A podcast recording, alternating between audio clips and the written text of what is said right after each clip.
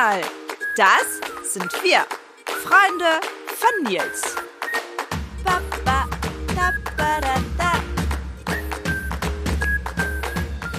Und heute spreche ich mit Ethem Yilmaz, unser Mann für die Übersetzungen, derjenige hinter unseren Sprach- und Integrationsbegleitern und natürlich ein langjähriger Projektpartner und Freund der Stiftung.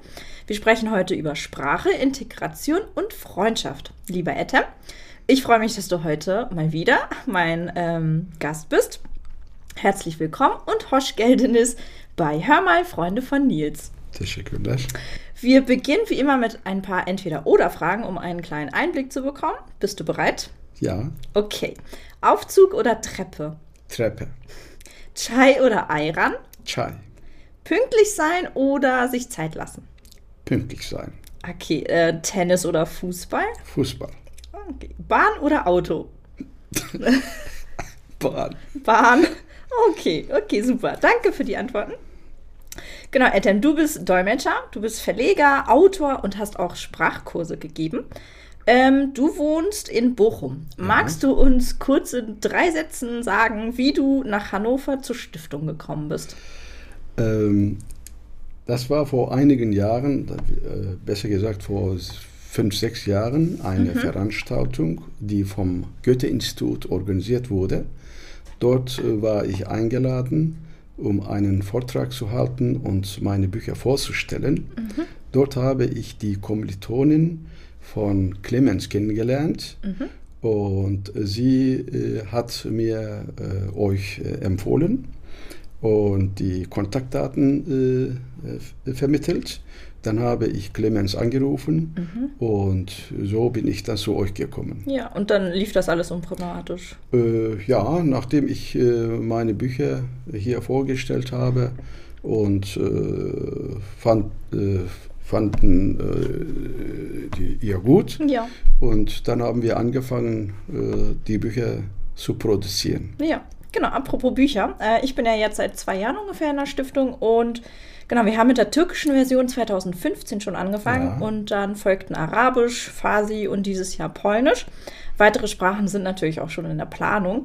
Ähm, wie genau kam es zu der Idee des Buches oder des Begleiters? Äh, Also ich bin äh, in dem Jahr 1969 nach Deutschland gekommen und äh, einen Tag später habe ich festgestellt, dass die sogenannte Gastarbeiter damals. Also solche Mustersitze für Alltagssituationen brauchten.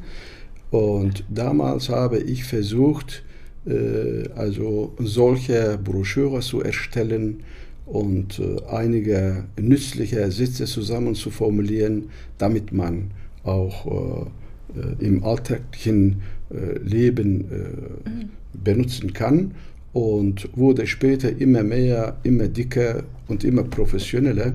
Irgendwann äh, kam das Buch in dieser Form und wurde in mehreren Sprachen übersetzt und äh, jetzt machen wir äh, fast nur mit diesen Büchern weiter. Ja.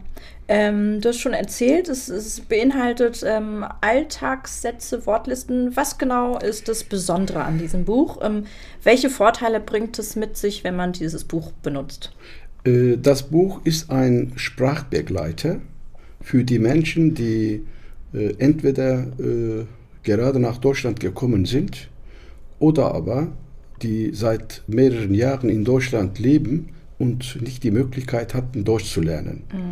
Mit diesen Büchern kann man also im alltäglichen, in alltäglichen Situationen äh, mit den äh, Mustersitzen, äh, also die alltägliche Leben also äh, meistern.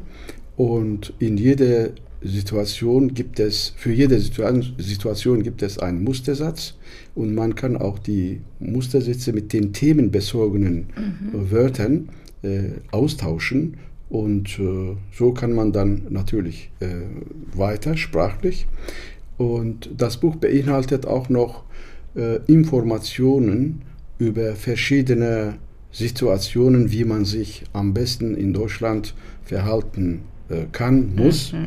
Und danach, äh, ja, dann gibt es auch noch äh, natürlich auch viele weitere Informationen über Schule, Studium, Beruf mhm. und auch äh, Kurzinformationen über Deutschland, damit man sich auch über das Land äh, sich informiert, in dem man auch lebt oder lange leben wird. Mhm. Das ist ja auch schon fast wichtiger als nur Vokabeln zu lernen, würde ich jetzt mal sagen. Äh, ja, das also ist mehr das als äh, Vokabeln lernen. Äh, man kann natürlich auch mit den Vokabeln äh, anhand der Mustersätze äh, verschiedene weitere Sätze bilden, mhm. aber da sind auch fertige Sätze, die man also in jeder Situation anwenden kann. Ja, schön, das ist doch toll.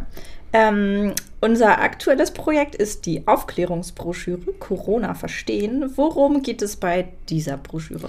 Also äh, die Broschüre Corona verstehen äh, also bezieht sich auf viel mehr auf Impfung mhm. und äh, Aufklärungsarbeiten. und äh, wir haben in dieser Broschüre etwa 50 Fragen gestellt die für die ausländischen Mitbürger sehr wichtig sind und auf diese Fragen versucht, also kurz, knapp, aber deutlich äh, Antworten zu geben, damit die Leute wissen, wie wichtig äh, also das Umgehen mit Corona ist. Äh, in wie vielen Sprachen gibt es denn die Aufklärungsbroschüre? Äh, die Aufklärungsbroschüre gibt es zurzeit in zehn Sprachen. Okay, ja, das deckt natürlich auch schon mal ja, man kann mit diesen, äh, mit diesen Broschüren also mehrere Länder abdecken, zum Beispiel äh, mit Arabisch kann man 22 Länder abdecken mhm. und äh, mit Kurdisch äh, auch viele Länder, die Menschen aus Syrien, aus dem Irak, aus der Türkei und aus mhm. Libanon und wo Kurdisch gesprochen also wird. Ja. Und ja. Ja. Äh, apropos Sprache, ähm, was würdest du sagen, welche Rolle spielt die Sprache bei der Integration?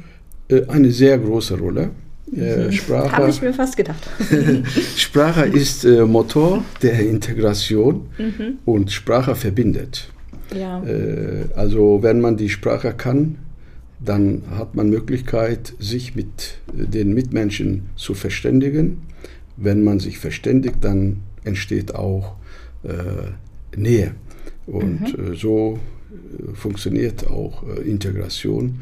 Ohne Sprache kann ich mir keine Integration oder vernünftige gesellschaftliche Integration mhm. vorstellen. Ja, ist ja auch eine Win-Win-Situation, sage ich mal, für beide, wenn man ja aufeinander zugeht einfach und sich kennenlernt. Ja, äh, für Gedankenaustausch äh, und für Kommunikation äh, Kommunikation schafft Nähe mhm. und muss man äh, die Landessprache können, äh, damit man sich entsprechend äußern kann.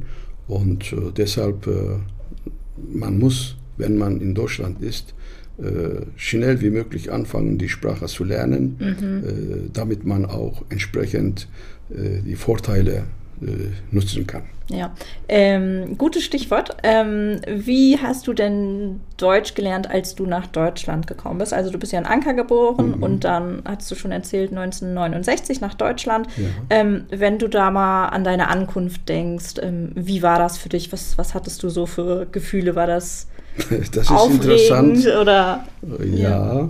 Ich habe angefangen eigentlich, also ich bin als sogenannter Gastarbeiter nach Deutschland gekommen, mhm. also vier Tage in dem Zug. Die mhm. Fahrt hat wirklich äh, schrecklich lange gedauert. Mhm. Ich hatte Langeweile und ich habe angefangen, äh, ähm, Deutsch zu lernen ja, in dem Zug. Ja, bist du alleine gekommen? Ja, mein Vater war hier. Ah ja, okay. Und äh, dann habe ich angefangen, Deutsch zu lernen. Äh, habe ich gesagt, warum nicht? Von 1 mhm. bis 100 kann man ja lernen. Mhm. Und dann habe ich auch so gelernt, wie man eigentlich äh, so liest, wie Türkisch. Eins, Sivei, Drei und so weiter. Ich bin in Hattingen angekommen, mhm. wo mein Vater lebte. Und habe ich gesagt, also ich kann bis 100 zählen. Äh, sagte mein Vater, ja, fang mal an. Ich habe gesagt, Ein, Eins, Svei, Drei, sagt er, alles vergessen. Also, nochmal von vorne noch beginnen. Von vorne ran, mhm. nochmal beginnen und dann, ja, äh, dann habe ich Kurse besucht mhm. und äh, versucht, äh, allein Selbstlernkurse äh, äh, und ich habe auch natürlich versucht, mit den Leuten ins Gespräch zu kommen. Und so habe ich dann Deutsch gelernt. Ja. Ähm, wurden dir die Kurse angeboten oder bist du auf eigene Faust losgegangen und hast geguckt, wo, in welcher Schule kann ich Deutsch lernen? Also damals musste man äh, selber die Kurse suchen. Mhm. In kleinen Städten äh, gab es keine Deutschkurse. Mhm. Und man musste in die nächste Großstadt, zum Beispiel Hattingen nach Bochum oder nach Essen oder nach Dortmund, keine Ahnung. Mhm. Und ähm, also man musste damals wirklich viel Geld bezahlen, um äh, solche Kurse zu besuchen. Und äh, deshalb haben die Leute auch damals nicht so schnell oder einfach Deutsch gelernt. Mhm. Ja, also wenn ich mir heute mal so die Integrationsmaßnahmen in Deutschland angucke, ähm, Stichwort Sprachkurse, da wird man ja, ähm, bekommt man ja direkt irgendwie Unterstützung, ähm, Sprachkurse, Eingliederungskurse und halt auch, ne, man wird an die Hand genommen. Ähm, wie war das denn ja, damals so? Wie waren die Integrationsmaßnahmen? Gab es welche? Ähm, äh, wie so im Vergleich von damals und heute, wie, wie siehst du das? Also der Begriff Integration war damals ein Fremdwort. Mhm. Und man hat über die Integration gar nicht geredet. Gab es ein anderes Wort damals? Oder? Also ich muss ganz ehrlich sagen, ich, ich kannte nicht. Mhm. Also äh, damals waren die Leute als Gastarbeiter hier. Mhm. Die haben gesagt, das sind die Gastarbeiter. Die Gäste bleiben für eine bestimmte Zeit und dann gehen die wieder nach Hause. Und deshalb haben sie auch keine Kurse angeboten. Mhm. Und die sogenannten Gastarbeiter haben gesagt, wir sind ja hier für ein paar Jahre oder für, vielleicht für ein paar Monaten. Ja. Und warum sollen wir dann in äh, dieser Zeit Deutsch lernen? Wir haben ja Dolmetscher überall, ja. äh, in den sogenannten Wohnheimen und bei den Firmen, mhm. Fabriken, Sozialbetreuer und haben sie dann versäumt, damals Deutsch zu lernen. Mhm. Ja, schade. Ähm, Sehr schade, ja. Ja, jetzt äh, äh, Frage an dich. Ähm, wenn du der Integrationsbeauftragte damals gewesen wärst, was hättest du denn anders gemacht für die, die neu in das Land gekommen sind? Äh, ich hätte erstmal äh, versucht, den Menschen Deutsch beizubringen. Mhm. Und davon profitiert ja man äh, auch die äh, Mitmenschen in Deutschland, auch Arbeitgeber. Mhm. Und äh, ich hätte auch äh, versucht, Kurse anzubieten, überall, wo die Leute zu finden sind, wo die wohnten. Ja. Und äh, also damals war ja äh, überhaupt keine Kurse angeboten. Mhm. Also und diejenigen, die Deutsch lernen wollten, mussten wirklich viel Geld bezahlen und weit äh, in eine, in mhm. andere Städte fahren. Mhm. Ja, manchmal war ja. ja auch das Geld wahrscheinlich gar nicht da. Doch, doch, für, damals war mehr Geld. Damals war mehr Geld da als heute, yeah. wirklich. Aber damals war Inter das Interesse so klein mhm. als heute. Ja. Und deshalb haben sie gesagt, ja, die sind ja als Gast hier. Mhm. Warum sollte man für die Leute also hier Kurse anbieten? Mhm, mhm. ja, verstehe. Ähm, gut, ähm, wir wollen äh, im zweiten Teil des Podcasts über Freundschaft sprechen. Mhm. Ähm, welche drei Schlagwörter sind für dich in einer Freundschaft wichtig oder was? Wie würdest du Freundschaft in drei Schlagwörtern beschreiben? Äh, also die Freundschaft auf der Basis Vertrauen, mhm. äh, Toleranz, mhm. Hilfsbereitschaft ja. Und man kann natürlich noch. Ja, aber die drei. Ja, ja auf Anhieb. Ja. Also die drei, aber man kann natürlich endlos ja, total. noch zählen, ja. Genau. Ähm, ja, die Freundschaft zwischen Deutschland und der Türkei, die geht ja historisch ja. bis ins 11. Jahrhundert zurück. Und ähm, dieses Jahr ist ja ein ganz besonderes Jahr. Mhm. Und ähm, Genau, äh, vielleicht kannst du auch schon denken, worauf ich hinaus will. Du hast es jetzt auch schon oft angesprochen, und zwar das ähm, Anwerbeabkommen mit der Türkei. Ähm, das feierte jetzt, ja, letzte Woche, vorletzte Woche, am 30. Oktober 60 Jahre Jubiläum, mhm. ähm, wo ja dann der Startschuss gegeben war für die Migration eben von den türkischen Arbeitskräften nach Deutschland. Ja. Es gab allerdings ja auch noch Anwerbeabkommen mit Italien, Griechenland, Spanien eben ein, zwei Jahre vorher ähm, und auch vielen weiteren Ländern. Und heutzutage leben knapp 1,5 Milliarden, äh, Millionen, nicht Milliarden, ja, ja. Äh, Millionen türkeistämmige Menschen in ja. Deutschland und ja, bilden damit so die größte ausländische Bevölkerungsgruppe. Ähm, was meinst du, sind die Gründe, warum ja insbesondere ja, diese Bevölkerungsgruppe aus der Türkei in Deutschland geblieben ist oder ja. so großen Gefallen hat, ja. dass sie eben gesagt haben, wir bleiben hier. Ich meine, ja. genau, Anwerbeabkommen mit Italien gab es, mit Griechenland, aber die genau. Türken sind hier geblieben. Die Türken sind hier geblieben, genau. Ja. Äh, ein türkisches Sprichwort sagt, also die Heimat ist nicht da, wo du geboren bist, mhm. sondern die Heimat ist da, wo du dich ernährst, ernähren kannst. Mhm. Und die Leute sind hier geblieben, weil äh, die hier also mehr Möglichkeiten haben als in der Türkei. Also an erster Stelle arbeiten und mhm. Geld verdienen. Na klar. Und es gibt sehr viele türkeistämmige Menschen, die arbeiten hier, ernähren ihre Familien in Deutschland aber schicken auch Geld in die Türkei. Mhm. Die weitere Familienmitglieder und nahe Verwandte äh, profitieren davon auch. Mhm. Und die sind auch hier geblieben. Und weil die Familienmitglieder durch Familiennachzug nach Deutschland gekommen sind, und die haben gesagt, wahrscheinlich, oder nicht wahrscheinlich bestimmt, ja, wenn meine Tochter ihr Schulabschluss hat, oder mein Sohn. Dann fahren wir zurück und dann mhm. kamen Enkelkinder. Mhm. Und dann haben sie gesagt, komm, lassen wir auch die Enkelkinder hier zur Schule schicken. Ja. Und wenn die fertig sind, dann fahren wir doch zurück. Und so sind die dann hier geblieben. Also, die Familie wurde immer größer und immer mhm. größer. Und äh, also das Heimatgefühl wurde immer hier größer als in der Türkei wahrscheinlich. Mhm. Und, und deshalb sind die auch hier geblieben. Ja. Also war dann wahrscheinlich einfach auch die Lage hier in Deutschland mit ähm, genau den Umständen einfach eine bessere vielleicht auch. bessere Voraussetzungen für weiter, ja. Äh, für das Leben und äh, Bildungssystem und mhm. es gibt viele andere Gründe noch, ja. warum äh, die Menschen hier geblieben sind. Ja. Cool. Ähm, dann Integration ist ja immer so ein beidseitiger Prozess. Mhm. Also ähm, genau, wenn jemand in ein System kommt, dann genau trifft man ja aufeinander. Ähm, und jetzt in Bezug auf, ich sag jetzt mal in Anführungszeichen Deutsche und Türke, was, was können die voneinander lernen? Also was kann der Deutsche von dem Türken lernen und andersherum? Ja, die Türken äh, können von den Deutschen Pünktlichkeit, Perfektion Und äh, ja, man kann noch viele weitere Eigenschaften zählen, lernen.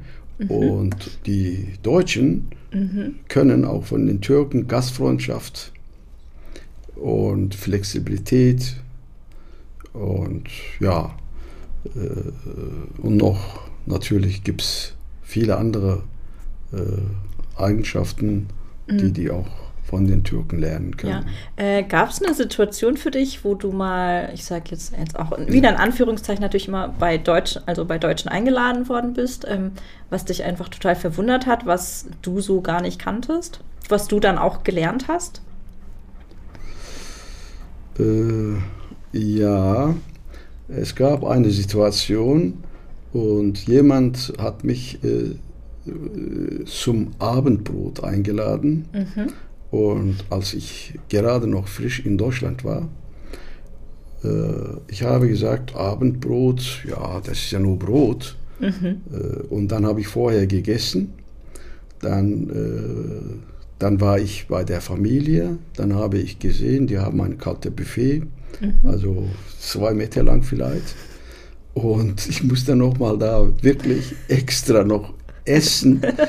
Und äh, mit äh, vollem Magen bin ich dann zurück nach Hause ge gekommen, mhm, mhm, weil ich nicht äh, wollte, dass äh, wusste, ich, wusste, ich wollte nicht, dass die Leute wissen, die, der Gastgeber oder die, die Gastgeberin, dass ich vorher gegessen habe. Ja, na klar. Also ich habe gesagt, Abendbrot, von Abendbrot kann man ja nicht satt werden. Mhm. Und äh, das war eine äh, große Überraschung für mich. Ja. Ja, das liegt ja auch an dem kleinen Wort Brot. Wenn es jetzt Abendessen gewesen wäre, hättest du wahrscheinlich vorher. Wenn, wenn, wenn äh, der Gastgeber gesagt hätte, also wir möchten dich zum Abendessen eingeladen, dann hätte ich Ja. natürlich kein Stück Brot gegessen, Ja. aber Abendbrot Ja, ja, war ein bisschen zu wenig.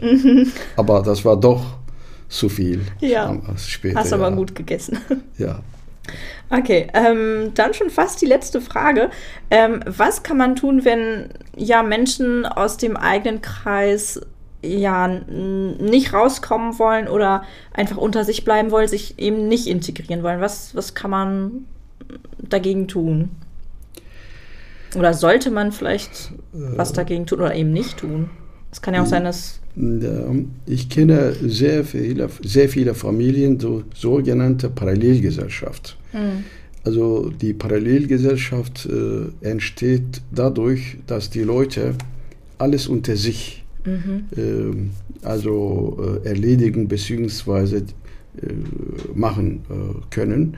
Und wenn die von den Einheimischen, von den Deutschen äh, entsprechende Reaktionen da sind und die Einladungen und die Bereitschaft, die aufzunehmen und äh, näher zu kommen und Wärme zu geben, dann bin ich sicher, dass die äh, ausländischstämmigen Mitbürger entsprechend reagieren, zum Beispiel gegenseitige Einladungen äh, muss man aussprechen. Und äh, die Einladungen muss man annehmen. Und so kann man auch gegenseitig viel besser kennenlernen und natürlich parallel die Sprache lernen. Ja, na klar. Also wie gesagt, so eine Win-Win-Situation. Genau, also beide. So Kommunikation, so gegenseitige Kommunikation, Geben und Nehmen. Geben und Nehmen äh, und nicht nur einseitig. Das ist Mhm. Integration ist ja keine Einbahnstraße. Nee. Und man muss also auch akzeptieren und akzeptieren, dafür was tun. Ja, und sollte man, aber wenn jetzt wirklich jemand sagt, okay, ich mm, bin zwar jetzt neu in diesem Land, möchte aber ähm, ja nicht irgendwie aufgenommen werden, sollte man das dann einfach akzeptieren auch oder ähm, Ja, das in die Hand nehmen und sagen, komm hier, äh, so sieht's aus, ähm, möchtest du doch nicht. Ähm, wenn jemand hier nach Deutschland kommt und äh, unter sich äh, bleibt, dann muss man eigentlich als Heimischer, äh, als Gastgeber, ja, oder Mitmenschen versuchen, auf diese Menschen zuzugehen und äh, versuchen, die Menschen also äh, zu ziehen und äh, zu zeigen und zum, zu, zur Integration nicht zwingen, aber den Weg für, zur Integration freimachen, öffnen. Ja, mm. Schön, das ist doch ähm, ja, ein gutes Schlusswort. Ähm, wenn ich mal auf die Zeit gucke, ist es auch schon fast wieder ähm, vorbei und wir müssen einen Cut setzen. Ähm, ja, vielen lieben Dank für deine Antworten. Ähm, zum Abschluss habe ich noch mal ein paar Entweder-Oder-Fragen Ja. für dich. Ähm, Schnitzel oder Döner? Liebe Schnitzel, ja? Ähm, Herz oder Kopf? Kopf, Kopf. Äh, in Sachen Urlaub, ähm, Borkum oder Bodrum? Bodrum, Bodrum. Äh, Panda oder Papagei? Panda. Panda. Und ähm, ja, eine ganz gemeine Frage zum Schluss. Äh, Deutschland oder Türkei? Können wir Halbe, halbe. diese, nee, ist lieber tun wir oder weg und dafür Oh, und. Setzen wir ein und. Deutschland und Türkei. Das ist doch ein schönes Schlusswort. Schön. Ähm, genau, ich nehme heute auf jeden Fall mit, ähm, dass man aufeinander zugehen sollte, dass man voneinander lernen sollte, dass man ja offen für Neues sein sollte und ja, einfach ähm, sich drauf einlässt. Genau, äh, lieber Etem, vielen Dank, dass du da warst. Herzlichen Dank ähm, für die Eindrücke, die du uns gegeben hast. Und ähm, der Werbeblock darf natürlich nicht fehlen. Ähm, wir freuen uns über eurer, über eurer, über euer Abo. Ähm, teilt gerne den Podcast mit anderen Freunden natürlich. Vielen Dank fürs Zuhören und schaltet das nächste Mal ein, wenn es heißt Hör mal, Freunde von Nils. Bis bald bei Freunde von Nils.